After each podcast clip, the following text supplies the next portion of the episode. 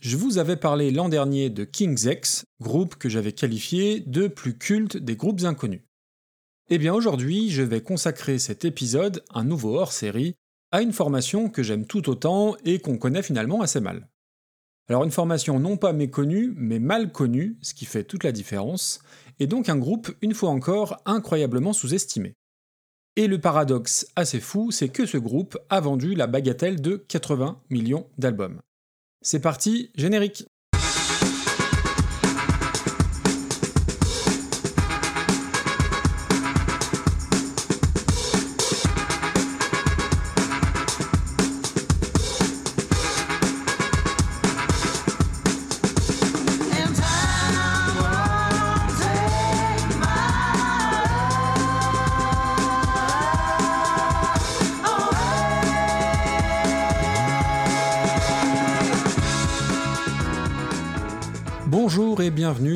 99e épisode de Reconversion, le podcast des meilleures reprises. Un épisode, vous l'avez entendu, sous la forme d'un hors-série, intégralement consacré à un groupe et à son histoire, et une fois n'est pas coutume, sans la moindre reprise au programme. Un groupe dont j'ai l'impression que tout le monde a un peu déjà oublié l'existence, d'une grande humilité, et qui véhicule certaines valeurs très importantes qui vont bien au-delà de la simple musique, l'intégrité, l'équité, mais aussi l'engagement, qu'il soit politique, féministe ou écologique. Alors ça faisait un moment que je voulais en parler, mais je trouvais ni le bon angle ni la bonne occasion, et cet été, j'ai lu une biographie qui leur est consacrée et qui va servir de base narrative à l'épisode. Un peu à la manière de ce que j'avais fait pour Mark Lanogan. À la petite différence près, c'est que ce coup-ci, personne n'est mort, et j'espère évidemment ne pas leur porter la guigne. C'est un récit qui se voudra être un modeste résumé de leur immense carrière et auquel j'ajouterai mon avis, mes souvenirs et le rapport que j'entretiens avec eux.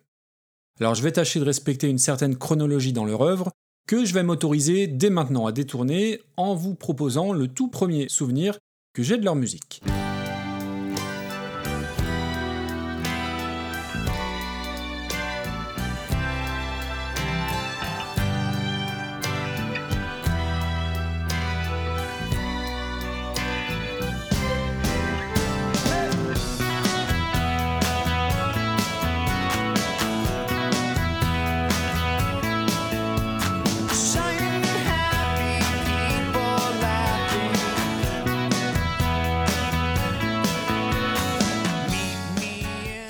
Du rock, que de la pop, vous êtes bien sur Europe 2. Alors à blague à part, vous aurez reconnu Shiny Happy People de REM, donc énorme tube de 1991, une époque où toutes les radios diffusaient de la pop et du rock, et c'est un titre dont je ne me suis absolument jamais lassé depuis que je l'ai entendu, pour la première fois lors de l'été de mes 10 ans. Alors il y aurait évidemment plein de choses à dire sur la chanson, que j'imagine beaucoup d'entre vous ne supportent plus, et elle fait d'ailleurs partie d'une liste des pires chansons écrites par de bons artistes, selon un magazine anglais. Un titre qui n'est d'ailleurs pas complètement assumé par le groupe, comme c'est très bien expliqué dans Remember Every Moment, la biographie écrite par le français Thierry Jourdain, que j'ai dévoré cet été et dont bien sûr je vous recommande la lecture.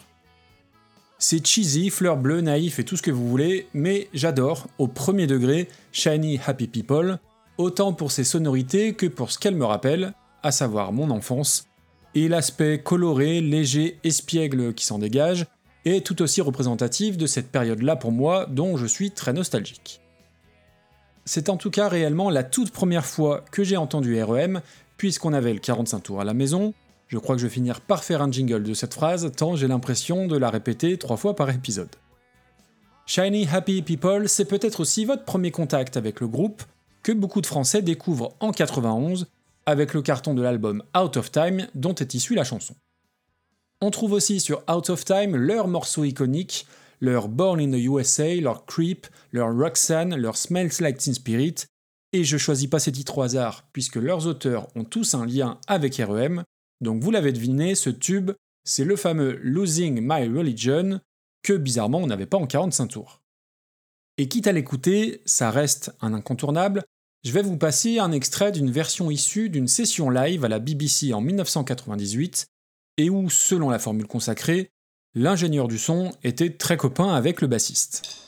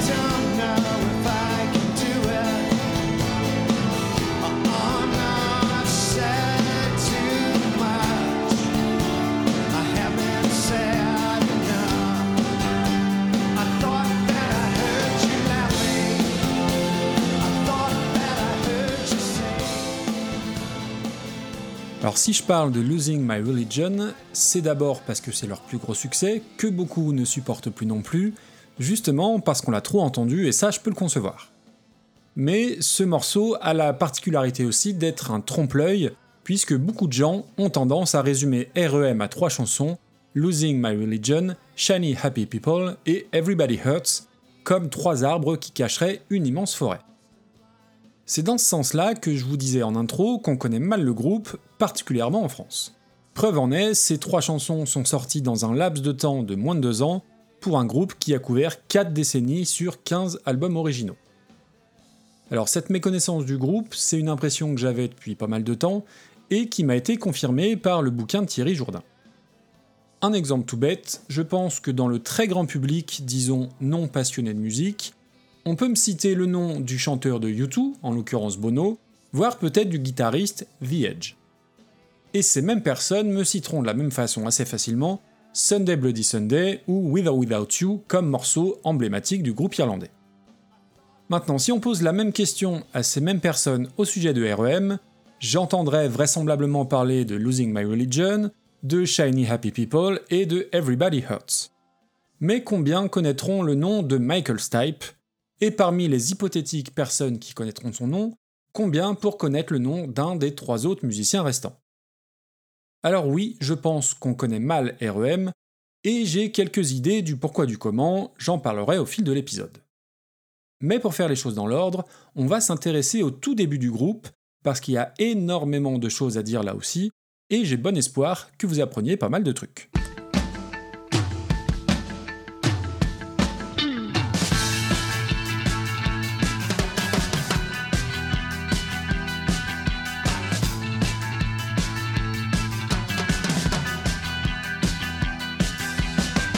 Nous sommes à l'orée des années 80 et Michael Stipe, alors jeune et timide étudiant en art, fréquente assidûment un disquaire dans la banlieue d'Atlanta en Géorgie où travaille un certain Peter Buck, californien d'origine et guitariste à ses heures perdues.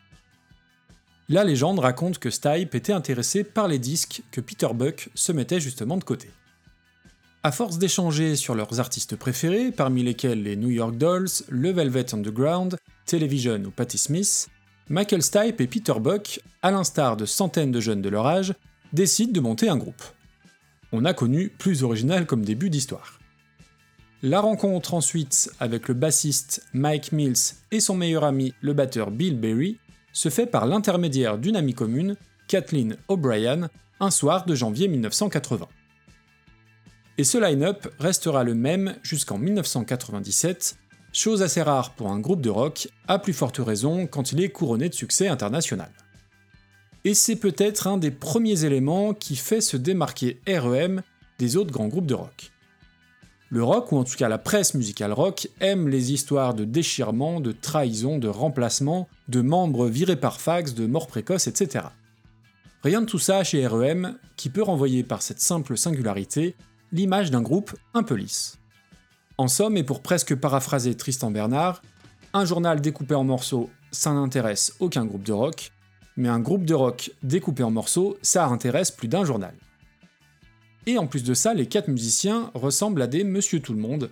Pas de frasques vestimentaires, aucune excentricité, ni grosses lunettes à la Bono de U2, groupe auquel on les comparera souvent à leur apogée au début des années 90. Et s'ils ont tous leurs particularités et leur importance dans le groupe, eh ben nos quatre musiciens ressemblent davantage à des profs d'histoire géo qu'à des rockstars. Outre cette sobriété apparente, les gars de REM ne viennent pas de villes tape à l'œil comme Los Angeles ou New York, mais donc d'Athens, dans la banlieue d'Atlanta, en Géorgie. Et nos quatre musiciens sont très attachés à cet ancrage local au sein d'une scène assez foisonnante dans les années 80, je pense notamment aux B-52s.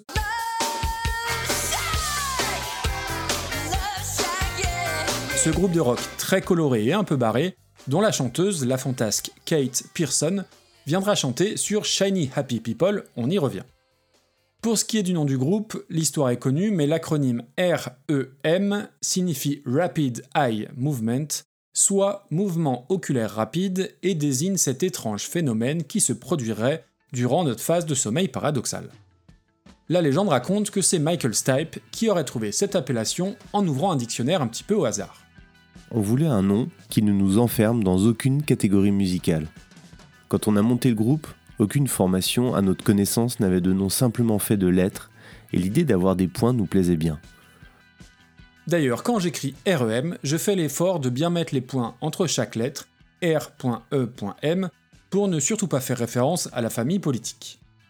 Or, le groupe se met en marche au début des années 80, et Bill Berry, le batteur, est alors celui qui a le plus d'expérience, puisque son groupe précédent, The Waggerts, euh, comme ça se prononce, a ouvert pour The Police à Athens en 1979, excusez du peu. Et l'histoire d'REM est justement étroitement liée à celle de The Police. En effet, Mike Mills, le bassiste, connaît un certain Ian Copeland, organisateur de concerts et accessoirement frère de Stewart Copeland, batteur et fondateur de The Police. Mills et Ian Copeland sont restés en contact, et lorsque Ian Copeland apprend que Mike Mills fait aussi partie d'un groupe de rock, il lui propose de venir assister au concert de The Police à Atlanta, mais aussi d'en assurer la première partie.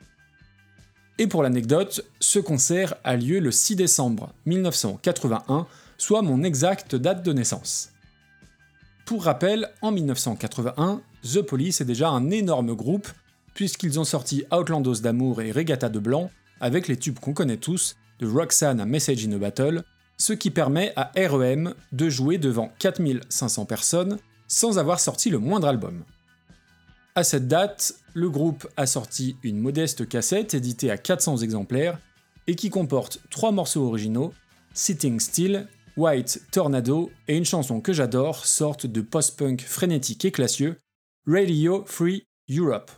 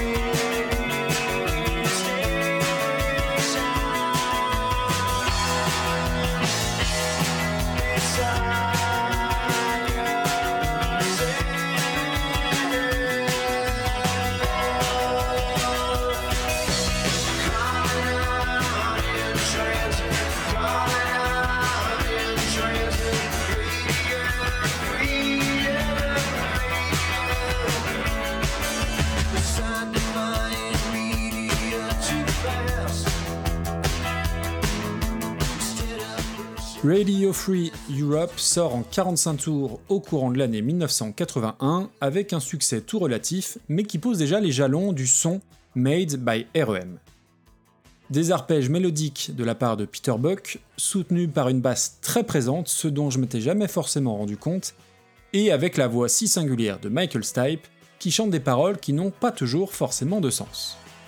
Peu importe le sens des paroles de Radio Free Europe, il s'agit plus d'une émotion, d'un ressenti général que de savoir ce que les mots veulent dire.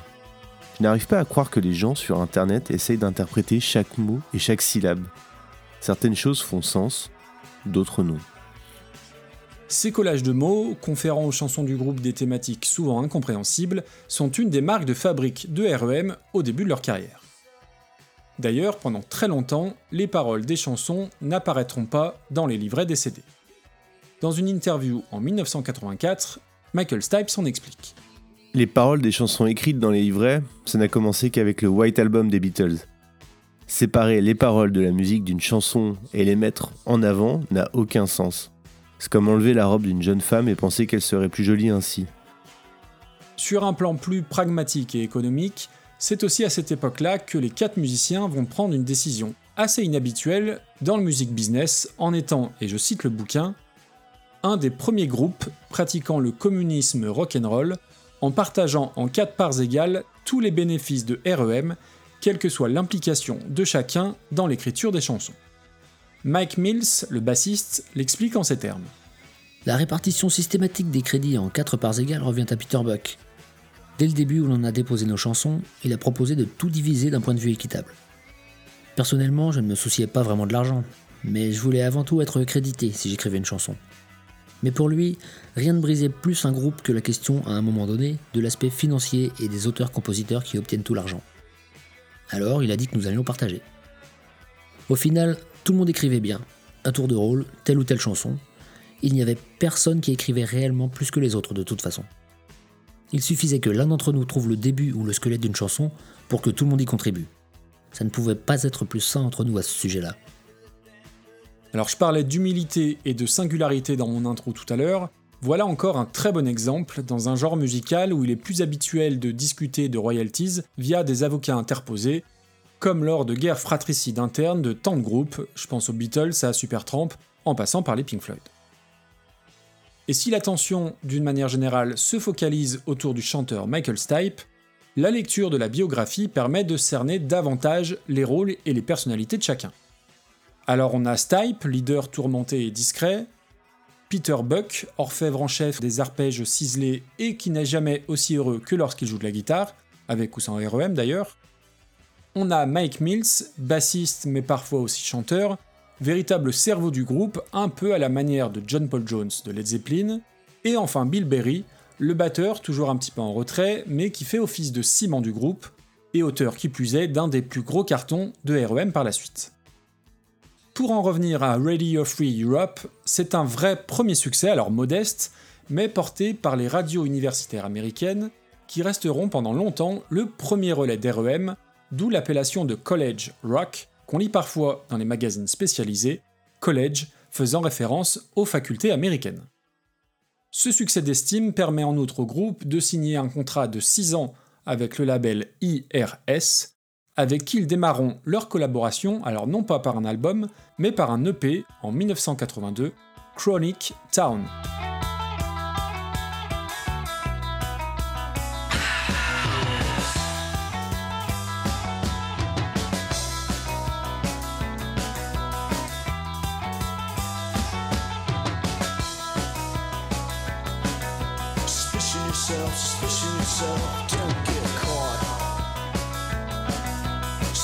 yourself suspicion yourself let others out.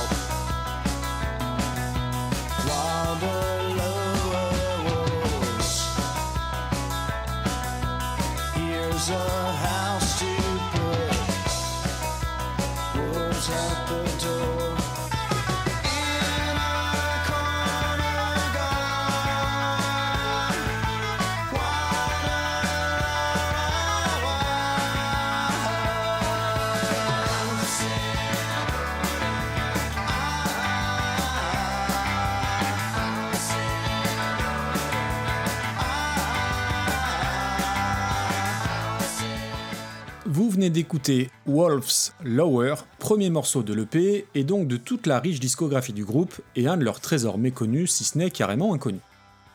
Si on a coutume de classer REM dans la catégorie college rock à l'époque, sur ce début de carrière, on peut résolument penser aussi à certaines inspirations post-punk, voire cold wave, notamment dans l'utilisation de cette ligne de basse, très présente, très froide, presque anglaise, je à l'image de l'artwork avec une gargouille bleutée, bien loin de l'imagerie proprette qu'on a souvent de REM. Ce premier EP de 5 titres est en tout cas une vraie réussite, avec des mélodies à la fois simples et tendues, des paroles toujours aussi énigmatiques, et un chant qui peut déstabiliser, je pense à la chanson Gardening at Night, plus murmurée que chantée par un Michael Stipe, à la timidité presque maladive à l'époque. Je vous mettrai dans les liens et sur les réseaux sociaux un de leurs premiers passages sur une télé nationale en octobre 83 chez David Letterman où on les voit très jeunes, Michael Stipe a même encore des cheveux, jouer Radio Free Europe en étant très remuant avec un jeu de scène disons gentiment désuet et où l'interview qui suit se fait sans Michael Stipe, justement trop timide pour se prêter au jeu des questions du journaliste. Michael Stipe fait partie de ces personnes très timides, réservées dans la vie, et qui prennent une toute autre dimension dès lors qu'ils s'expriment grâce à leur art, à l'image de Kurt Cobain, Mathieu Chédid ou Zinedine Zidane.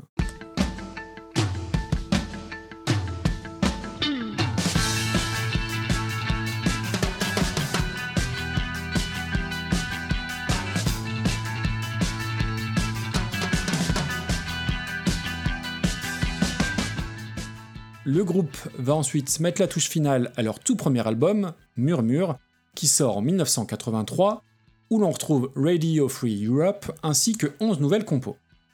Les critiques de la presse spécialisée sont excellentes, et pour Rolling Stone, le magazine américain, il s'agit de l'album de l'année, devant War de U2, devant Synchronicity de The Police et même devant Thriller de Michael Jackson. Sans évidemment atteindre ni la notoriété, ni les scores de vente de ces disques-là. Le succès de Murmure leur permet d'entamer une tournée américaine puis européenne pour jouer en première partie de The Police, encore eux, Madness ou Joan Jett.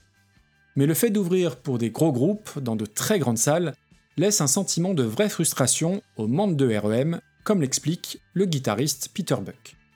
Concernant ces dates avec The Police, nous n'étions pas prêts à jouer 45 minutes dans ces salles si grandes à ce moment-là. Nous n'avions pas le bon matériel, nous n'avions pas vraiment d'ingénieur du son, nous n'avions personne aux lumières. Puis nous allions jouer devant des gens qui n'avaient jamais entendu parler de nous et qui n'en avaient rien à faire. Cette frustration se double d'un autre constat d'échec.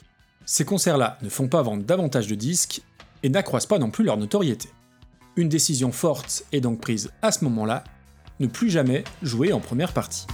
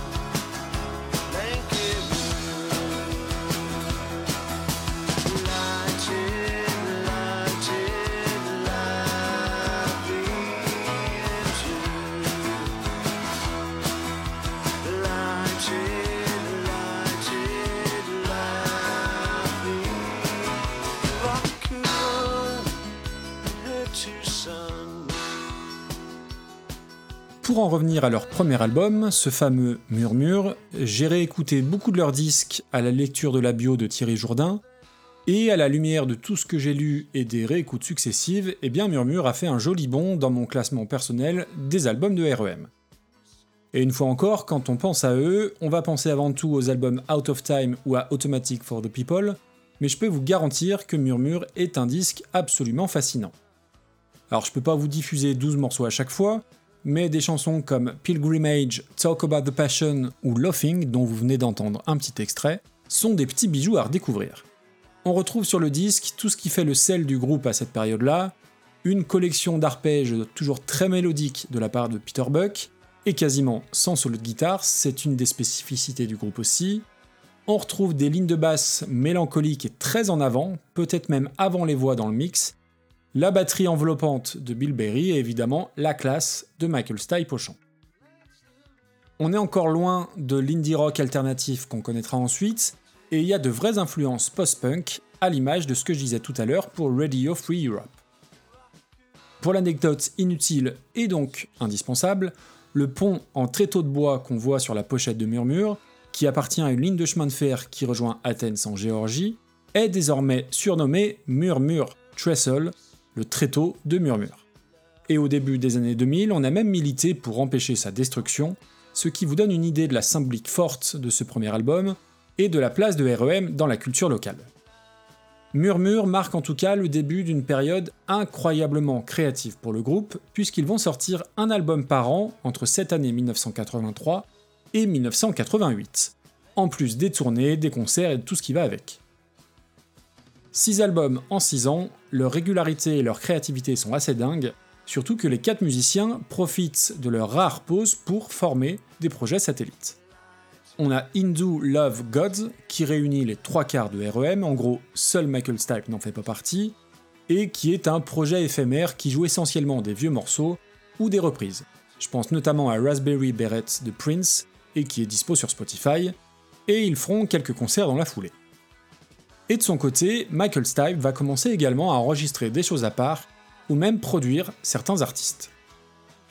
Et c'est ce qui transpire à la lecture de la biographie, Stipe semble être très tôt un électron un peu libre, qui a besoin parfois de s'éloigner du groupe, voire de la musique, là où un gars comme Peter Buck ressent le besoin de jouer tout le temps, avec REM ou lors de ses innombrables projets différents.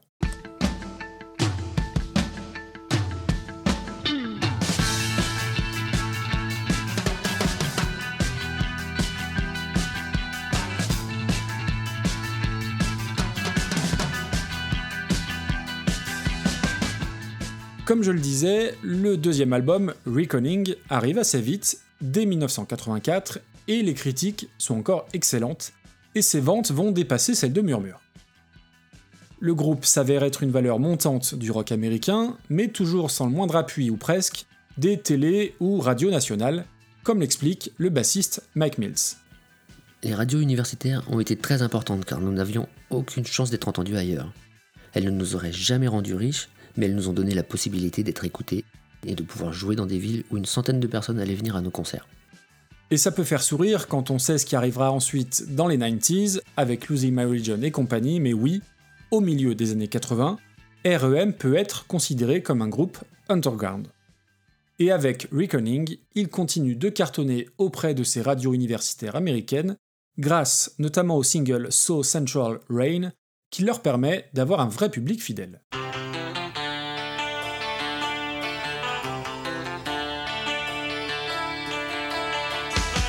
But you never come.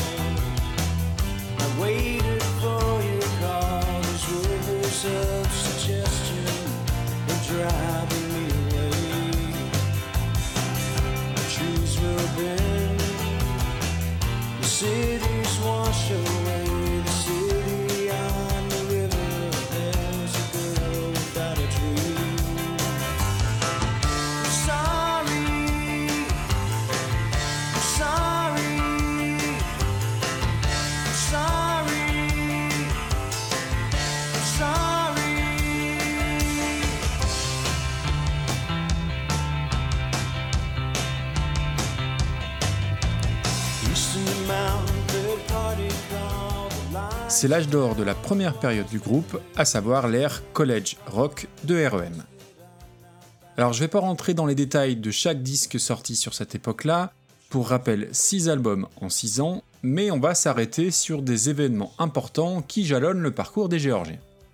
Alors déjà, pour l'anecdote, pour celles et ceux qui suivent nos pérégrinations dans Super Cover Battle que j'anime avec Damien ça, le producteur du troisième album de REM, Fables of Reconstruction, n'est autre que Joe Boyd, à qui l'on doit entre autres la prod de disques de Nick Drake, et qui aussi et surtout a découvert et révélé John Martin. Et pour boucler la boucle, dans mon épisode sur Nick Drake, j'expliquais qu'il n'avait pas été connu de son vivant, et que sa musique avait été révélée et adoubée dans les années 80 par Robert Smith des Cure mais aussi justement par Peter Buck de REM. Alors je vous invite à vous reporter à l'épisode 88 de Recoversion où je faisais allusion à tout ça. Alors moins anecdotique cette fois, leur quatrième album, Life's Rich Pageants en 1986, disque que j'aime beaucoup. Alors c'est un album plus noir, plus rock, avec des thématiques assez engagées via des textes beaucoup moins cryptiques que ceux des premiers albums on y trouve deux chansons qui parlent d'écologie, ce qui n'est pas franchement commun en 1986. Fall on Me, mais aussi Kuya Hoga, un de mes morceaux favoris des Américains. Kuya Hoga est une rivière américaine dont le nom amérindien signifie rivière tordue, et la chanson fait référence au 22 juin 1969, date où la rivière prit feu du fait de la pollution engendrée par des produits inflammables déversés dans l'eau. Je vous invite à vous pencher sur le texte et je vais vous diffuser un morceau de la version MTV Unplugged qui me semble encore plus réussi que la version album.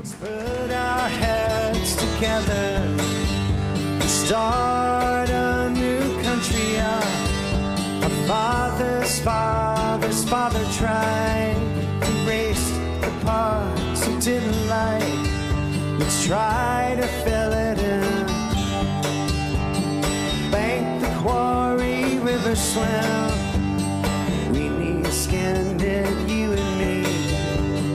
We need skin that river red. This is where we walked. This is where we swam. Take a picture here.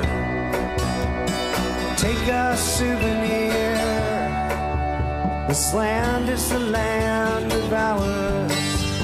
This river runs red over red. We need skinned it, you and me. We need skin that river red. We gathered up our friends. banked the quarry river slim.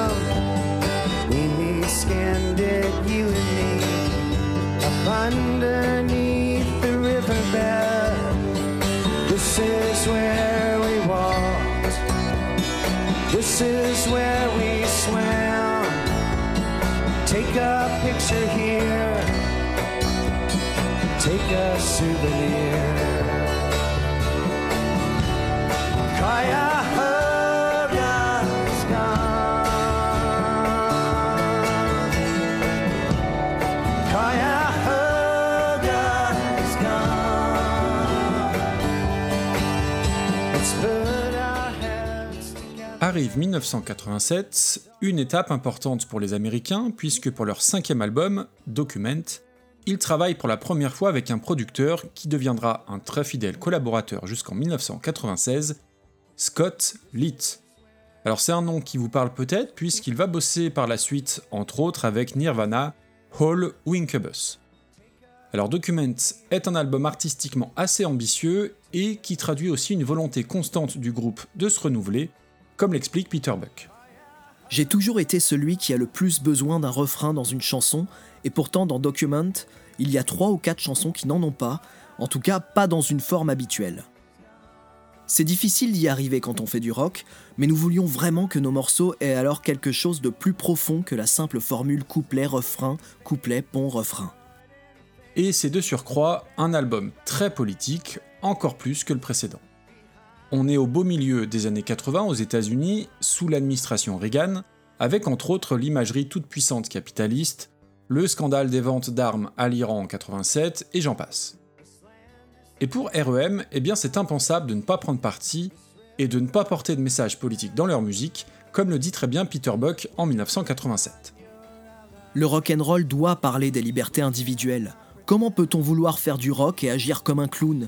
Sauter partout en pantalon déchiré et rentrer ensuite à la maison et ne pas s'inquiéter parce qu'on a son million de dollars?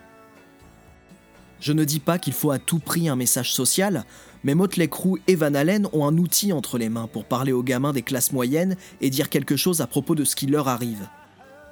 Mais tout ce qu'ils leur disent, c'est Go ahead and jump. Beaucoup de ces groupes revendiquent le fait de parler de rébellion, mais c'est une rébellion bien sage et bien tranquille. Tous ces gamins lèvent leurs mains en l'air, picolent pendant 3 heures et rentrent ensuite chez eux directement ou vont au centre commercial. Tout cela est assez loin de l'image lisse et proprette qu'on peut avoir du groupe, en tout cas vu de France. Et ce qui conforte ce que je disais dans l'intro, à savoir la grande méconnaissance ici de l'histoire de REM. Alors si vous souhaitez creuser cette thématique politique dans les chansons du groupe, penchez-vous sur les textes de Exhuming McCarthy, Finest Work Song ou Welcome to the Occupation.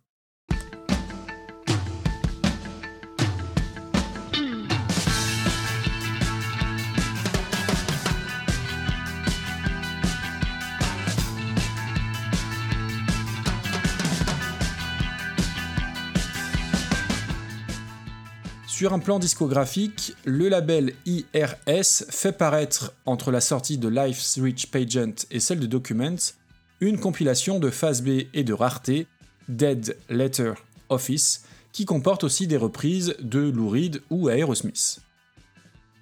Vous retrouvez cette compilation sur Spotify ou Deezer évidemment, et s'il est une chose importante à noter, c'est que la quantité de matériel de REM sur les sites de streaming est assez hallucinante. Des lives, des concerts acoustiques, des sessions inédites, des compiles, des interviews, des rééditions, le nombre de morceaux dispo est assez dingue, et si vous partez dans l'idée de vous faire l'intégrale, eh ben je crois que vous n'êtes pas rendu. Revenons à leur album Document qui marque un tournant puisque pour la première fois, un de leurs singles va entrer dans le top 10 US en 1987. Un single qui a été pensé par le producteur Scott Litt justement pour cartonner en radio. Avec REM, j'ai pensé qu'il était important de montrer que leur musique avait toute sa place sur les radios.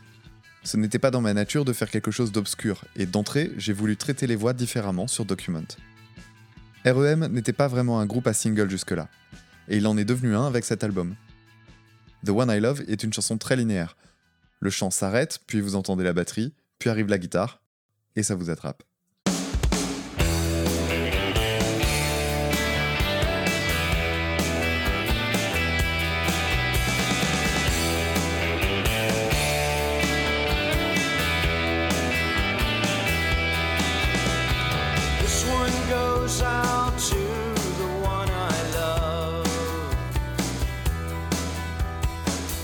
One goes out to the one I've left behind. A simple prop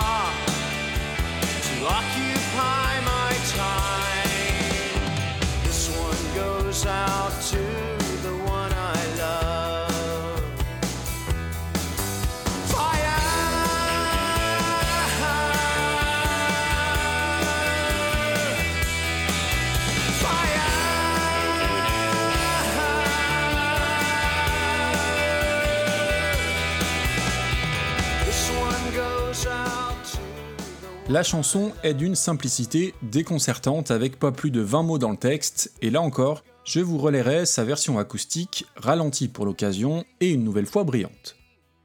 The One I Love marque en tout cas un vrai tournant pour le groupe aux États-Unis, avec parallèlement une industrie musicale et radiophonique en pleine mutation. Les radios s'étaient alors mis à changer considérablement. Tracy Chapman a eu un hit single en même temps que le nôtre. Qui aurait pu parier, quand nous avons sorti notre premier EP en 1982, que l'un des plus grands succès en 1987 ou 1988 serait une femme noire qui chante accompagnée avec sa guitare sur les injustices sociales? Il n'y avait plus de barrières. Noir, blanc, folk, rap, pop, nous avons tous un peu aidé à changer les habitudes des gens par rapport à ce qui passait en radio. Et c'est à la suite du succès de Document en 87 que le magazine américain Rolling Stone fait sa une avec le groupe et le gros titre suivant en pleine couverture, REM, America's Best Rock and Roll Band. une formule qui donne son sous-titre à la biographie écrite par Thierry Jourdain et indirectement aussi à cet épisode. Alors le succès de Documents ne change pas le groupe et ne monte pas à la tête de ses musiciens qui restent prudents malgré cette notoriété grandissante. Il y a quelques morceaux sur cet album qui pourraient être dans le top 40 des radios, mais nous connaissant, je ne pense pas que ça arrivera. Je ne sais donc pas si nous pouvons avoir la moindre attente commerciale. Je sais que nous allons en vendre, des gens vont l'acheter. Ma mère ira sûrement acheter 3 ou 4 copies, mais je ne vois pas cet album exploser les records de vente. En même temps, on ne sait jamais, des choses incompréhensibles arrivent. En tout cas, cet album, comme c'est la règle dans ce milieu, il va falloir aller le défendre sur scène, et à la fin de l'été 87 commence le Work Tour aux États-Unis, mais aussi avec quelques dates en Europe, dont une à Paris, à la Cigale, le 17 septembre 1987. Alors avec le recul, c'est assez fou de se dire qu'un tel groupe a joué dans une salle aussi modeste, mais le fait est qu'à l'époque, le concert parisien n'affiche pas complet. Et c'est ce qui est très bien explicité dans le livre à plusieurs reprises, ce rapport difficile qu'entretient la France avec REM. Alors un phénomène qui vient corroborer ce que je disais en intro, cette espèce de méconnaissance du public français. Est-ce la faute de la personnalité de ses membres, assez difficilement cernable? Peut-être qu'en tant que Français pas forcément doué avec les langues, on passerait aussi à côté des messages transmis par les mots de Michael Stipe? Difficile de savoir. En tout cas, tout ce que je peux vous dire, c'est que le concert d'REM auquel j'ai eu la chance d'assister est tout simplement mon meilleur souvenir de musique live, mais je vous en reparlerai plus tard. Alors cette tournée 1987, via le succès de The One I Love, combinée à leur fin de contrat avec IRS, est la tournée qui marque un virage dans la vie du groupe. Il y a désormais deux tourbus, un pour Berry, Buck et Mills, plutôt couche-tard et jamais les derniers pour faire la bingue, et un tourbus pour le seul Michael Stipe. Alors oui, évidemment, on a connu un peu plus écologique comme façon de faire. Et en fait, Michael Stipe ressent davantage le besoin de se reposer, et commence aussi à se poser pas mal de questions avec ce succès naissant de plus en plus prégnant. J'ai dû surmonter de nombreuses contradictions dans les années 80. J'étais spectateur, depuis la scène, de ce que devenait la jeunesse dans les années Reagan. C'est à partir du moment où REM est devenu autre chose qu'un groupe pour asociaux, homo, étudiants en art ou fans de musique indé. Tout d'un coup, nous avions un public qui incluait maintenant des gens qui, avant, nous auraient donné des coups dans la rue s'ils nous avaient croisés. J'exagère, mais c'était principalement un public qui ne partageait pas mes valeurs ou mes affiliations politiques et qui ne comprenait pas qui j'étais sur scène. J'ai dû me poser la question, à ce moment-là, de ce que j'allais bien pouvoir faire avec ça. La réponse pour Stipe et REM, c'est un premier album sous l'ère Warner, nouveau tremplin vers le succès mainstream, l'excellent Green en 1988.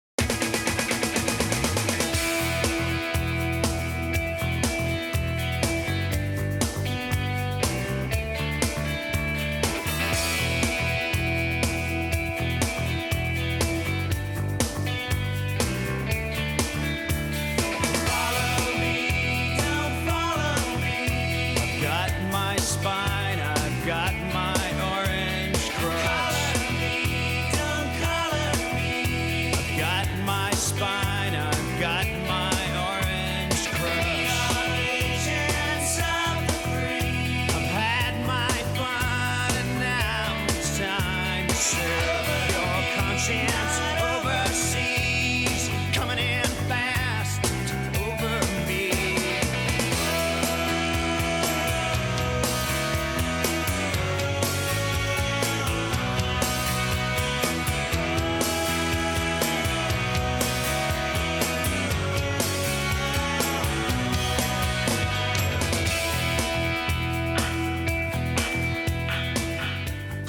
De ce sixième album, le groupe a expérimenté une nouvelle façon de travailler en échangeant leurs instruments et amené ainsi une nouvelle spontanéité dans les compos et leur interprétation. C'est aussi sur Green que l'on commence à entendre de la mandoline et qui annonce un petit peu Losing My Religion. Green est sorti le 8 novembre 1988, soit le jour de l'élection de George Bush Sr. à la présidence des États-Unis, volonté totalement assumée par le groupe qui soutenait évidemment le candidat d'en face, le démocrate Michael Dukakis. Et on apprend dans le livre que Michael Stipe avait en tête une publicité refusée par Warner et qui disait ceci, Le jour des élections, vous avez deux choses à faire. avec deux photos, une de la pochette de Green et une de Michael Dukakis. Alors je ne vais pas être très original, mais tant pis, mais Green est un super album. Il n'y a pas de tube du niveau de Losing My Religion, mais quelques chansons très reconnaissables, que ce soit Pop Song 89, le morceau introductif qui fait directement écho à Hello I Love You des Doors, ou encore Stand qui se veut naïve et bête et qui sonne comme un préquel de Shiny Happy People et sur lequel on a pour la première fois un solo de guitare à la wah-wah. On y trouve aussi des compos plus sérieuses comme Orange Crush dont on vient d'entendre un petit bout, ou World Leader Pretend. C'est peut-être aussi cette dualité entre chansons légères et morceaux beaucoup plus engagés qui fait que le public français n'a pas encore adopté et cerné complètement le groupe. Alors certaines thématiques sont toujours aussi fortes, Orange Crush par exemple, qui était le premier single, évoque l'agent orange, un herbicide dévastateur utilisé par l'armée américaine pendant la guerre du Vietnam, qui était dispersé au-dessus des cultures et des forêts, et qui occasionnera des dommages irréversibles de par sa toxicité. Cet agent orange est d'ailleurs évoqué dans la première scène du premier Rambo.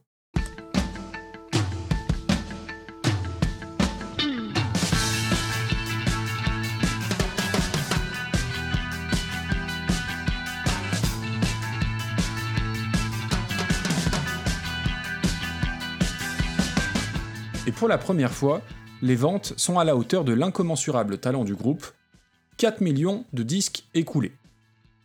Et qui dit gros succès dit plus de moyens, que ce soit en termes d'équipement scénique ou de communication, surtout en étant adossé à une maison comme Warner avec des prestations dans des salles beaucoup plus importantes et imposantes. Sauf en France, où leur concert au Grand Rex en juin 89 est à peine rempli aux trois quarts, là où tous les concerts du groupe affichent complet au Royaume-Uni. Encore cette satanée exception culturelle française. Le groupe termine en tout cas l'année 89 sur les rotules, avec plus de 130 concerts dans les pattes dans une vingtaine de pays. S'ensuit une fatigue extrême qui entraînera le groupe à ne plus faire de véritables tournées pendant les six prochaines années. Nous étions mentalement et émotionnellement à bout. J'ai alors pensé que je ne voudrais plus jamais partir en tournée. L'idée d'arrêter les tournées n'était pas une stratégie, c'était de la survie. Un EP, 6 albums, des tournées mondiales, et pourtant toujours aucun succès d'envergure diffusé sur les ondes françaises. Et dans les différents best-of du groupe, je suis pas certain qu'on trouve beaucoup de morceaux issus de cette période, pourtant artistiquement dorée, qui va de Chronic Town en 1982 à Green en 1988. Il faudra attendre 1991 pour que la France s'intéresse pour de bon à REM. Alors 1991, c'est au-delà de la reconnaissance mondiale, une notoriété internationale avec des singles vendus par containers entiers, Losing My Religion et Shiny Happy People, mais on en reparlera dans la deuxième partie de l'épisode. J'ai préféré couper le hors-série pour que ce soit plus digeste et pour que vous ayez le temps peut-être d'écouter la playlist associée. J'espère que ça vous a plu et si vous avez appris des choses aujourd'hui, je peux vous garantir qu'il y a au moins autant de trucs à découvrir dans la deuxième partie. Merci de m'avoir écouté. Un immense merci à Martin donc de Random Culture Club, de Nanarland, de S'agirait de grandir, à Benjamin de Graines de violence, à Thomas Crayon le poditeur, et à mon fidèle acolyte Dame d'écoute ça de m'avoir prêté leur voix. C'est toujours super à préparer bien sûr, évidemment, allez écouter leur podcast. Un grand merci à Blue Monday pour m'avoir aidé à la relecture et surtout pour m'avoir aidé à mettre tout ça en place à peu près de façon cohérente. Et comme habituellement, si mon travail vous plaît, faites-en part au plus grand nombre via les commentaires dans les applis de podcast, les étoiles, etc. etc. On va se quitter en musique avec un avant-goût d'Out of Time, non pas avec Losing My Religion ou Shiny Happy People, mais avec un de mes morceaux préférés du groupe, toute période confondue. Et pour vous dire la beauté de ce morceau, John Frusciante himself l'a repris en live sur ses tournées solo, comme quoi tous les grands esprits se rencontrent. Un titre assez linéaire et presque anodin à la première écoute, mais qui prend tout son sens ainsi qu'une dimension émotionnelle assez incroyable en live, particulièrement dans la version que j'ai choisie sur le plateau de Jules Holland en 1999, avec la style guitare qui va bien et où je vous défie de ne pas avoir la chair de poule sur le I Need This, répété par Michael Stipe sur le refrain de ce petit bijou qui est Country Feedback. Bonne écoute et rendez-vous dans la deuxième partie.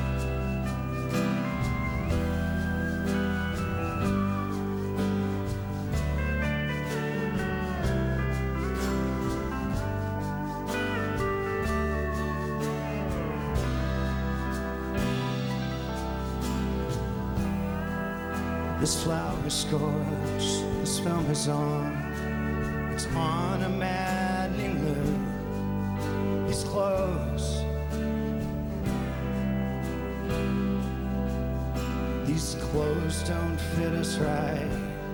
And I'm to blame.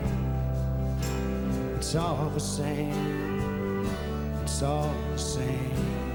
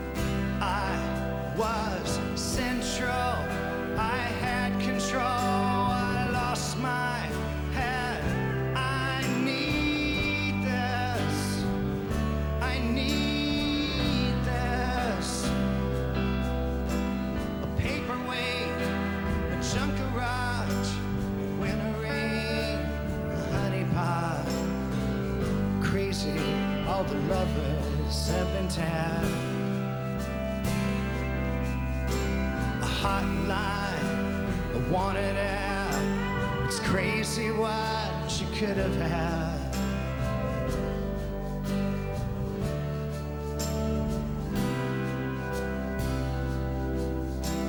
It's crazy what you could have had. Crazy what you could have had. I need this. I need this. Crazy what you could have had. Crazy what you could have had. I need this. I need this. It's crazy what you could have had. It's crazy what you could have had.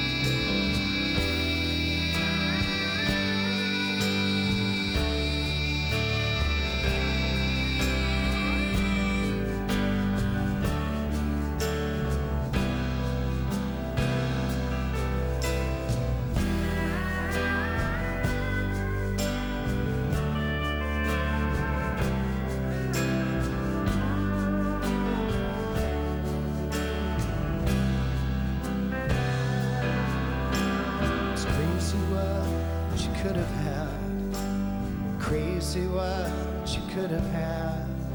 I need this. I need this. It's crazy what you could have had.